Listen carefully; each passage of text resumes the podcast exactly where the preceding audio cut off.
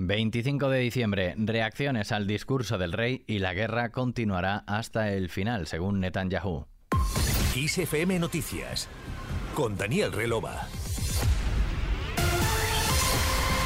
¿Qué tal? Feliz Navidad. El décimo mensaje navideño de Felipe VI en Nochebuena ha tenido de eje principal el llamamiento al respeto de la Constitución como baluarte de la unión y la convivencia, un asunto al que se han unido algunas referencias al prestigio de las instituciones y a las preocupaciones sociales de los españoles. Como es habitual, este 25 de diciembre, día de Navidad, los principales partidos políticos han reaccionado a las palabras del discurso del monarca y, como de costumbre, nunca llueve a gusto de todos. La presidenta del PSOE, Cristina Narbona, ha expresado que su partido comparte la consideración del rey de la Constitución. La consideración que hace el monarca de la Constitución como un marco idóneo para conservar, para preservar la convivencia en nuestro país y garantizar el progreso de España. La dirigente socialista ha afirmado también que su partido está de acuerdo con la preocupación del monarca respecto a problemas relativos al empleo, a la sanidad, a la educación, a una jubilación digna. Desde el Partido Popular, la secretaria general del partido, Cuca Gamarra, ha defendido la gran altura y alcance del discurso navideño del rey y se ha sumado al llamamiento a todos los poderes e instituciones para respetar juntos la Constitución y mantener vivo su espíritu señaló acertadamente que fuera de la Constitución no hay convivencia en paz, no hay libertad y no hay estabilidad. Por eso, sí, nos sumamos a esa llamada que ha reiterado a todos los poderes e instituciones no solo de respetar la Constitución, sino de mantener vivo su espíritu. En unas declaraciones remitidas a los medios, Gamarra ha advertido de que tal y como señaló el rey, fuera de la Constitución no hay convivencia en paz, no hay libertad y no hay estabilidad. Por su parte, Vox ha reaccionado reproduciendo una frase literal del discurso en la que dijo que España seguirá adelante consciente de su realidad histórica como nación. El partido de Santiago Abascal se ha limitado a hacerse eco íntegramente del antepenúltimo párrafo del discurso de Felipe VI sin añadir ningún comentario.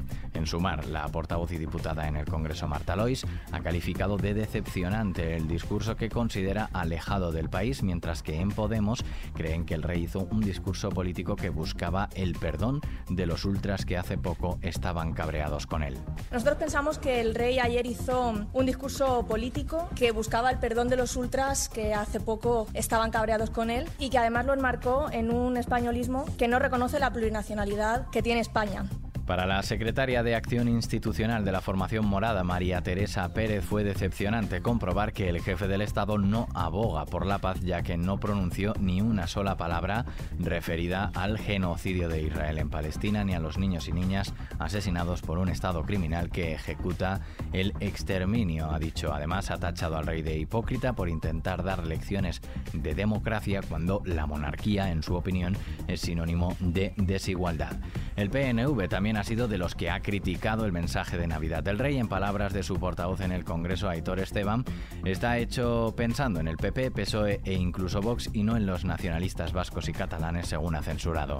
Es como si las discrepancias constitucionales, que donde las hay sobre todo, es precisamente en Euskadi y en Cataluña, bueno, pues los movimientos políticos y las razones que pudiera haber para esas discrepancias constitucionales, sobre eso no hay nada que decir cuando se va a hablar durante todo el discurso de la Constitución. Esteban ha reprochado que el rey no hace un guiño a quienes muchas veces ponen en cuestión la Constitución como el PNV y habla de una única nación en España cuando aquí, en Euskadi, hay una nación que es la vasca diferente y ha defendido que no hay una única nación en el Estado español. El independentismo catalán también ha arremetido contra el mensaje de Felipe VI. Delegaciones del Gobierno, encabezado por el presidente Per Aragonés del Parlamento, del Ayuntamiento de Barcelona, de Esquerra, Junts, la CUP y las entidades Omnium Cultural y ANC han rendido esta mañana homenaje a la figura de Francesc Macià, quien fuera presidente de la Generalitat Republicana cuando se cumplen 90 años de su fallecimiento. La habitual ofrenda floral en el cementerio barcelonés de Montjuic, sin embargo, ha estado marcada un año más por el mensaje navideño del rey. Al margen del discurso y las reacciones, otras noticias destacadas de este 25 de diciembre, el Banco Europeo de Inversión Ha informado de que ya ha concluido el proceso formal para que la vicepresidenta primera del Gobierno y ministra de Economía, Comercio y Empresa, Nadia Calviño, sea presidenta del organismo europeo y tomará posesión el próximo 1 de enero de 2024. De esta manera, la titular de Economía sucederá a Werner Hoyer en la presidencia del brazo inversor de la Unión Europea con sede en Luxemburgo y lo hará por un periodo de seis años.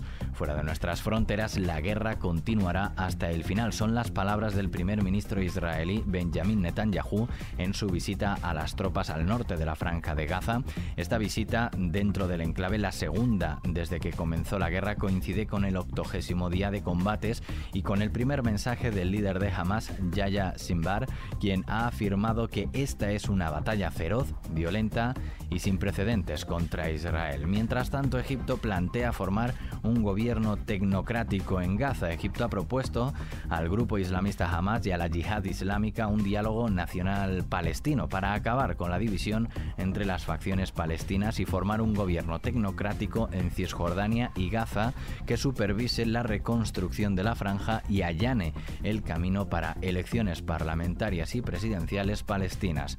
Y el avión retenido desde el jueves pasado en Francia ante las sospechas de tráfico de personas ha despegado este domingo este lunes con rumbo a la India con 275 pasajeros a bordo de los 303 que llegaron desde Dubái, según ha informado la compañía aérea rumana Legend Airlines. La mayoría de la cincuentena de pasajeros que rechazaban volar a la India y que querían viajar a su destino original, Nicaragua, fueron convencidos por un diplomático de la embajada india en París y por las autoridades francesas. Aproximadamente 25 pasajeros han decidido quedarse y solicitar asilo en Francia. Seguimos con el tiempo para este martes 26 de diciembre. Mañana continuará una situación anticiclónica invernal con predominio de cielos poco nubosos o despejados, aunque con niebla, sobre todo de madrugada en la meseta norte, Extremadura, oeste de la meseta sur y zonas de la cuenca del Ebro. Las nieblas serán localmente persistentes en la meseta norte, Extremadura, oeste de la meseta sur y zonas de la cuenca del Ebro. Según la Agencia Estatal de Meteorología, también habrá heladas en buena parte del interior peninsular y se darán intervalos de viento fuerte en la costa de Galicia. Con el tiempo terminamos este podcast de XFM Noticias con Sara Delgado en la realización y Daniel Relova quien te habla en la producción. La música y la información actualizada continúan en XFM. Hasta mañana.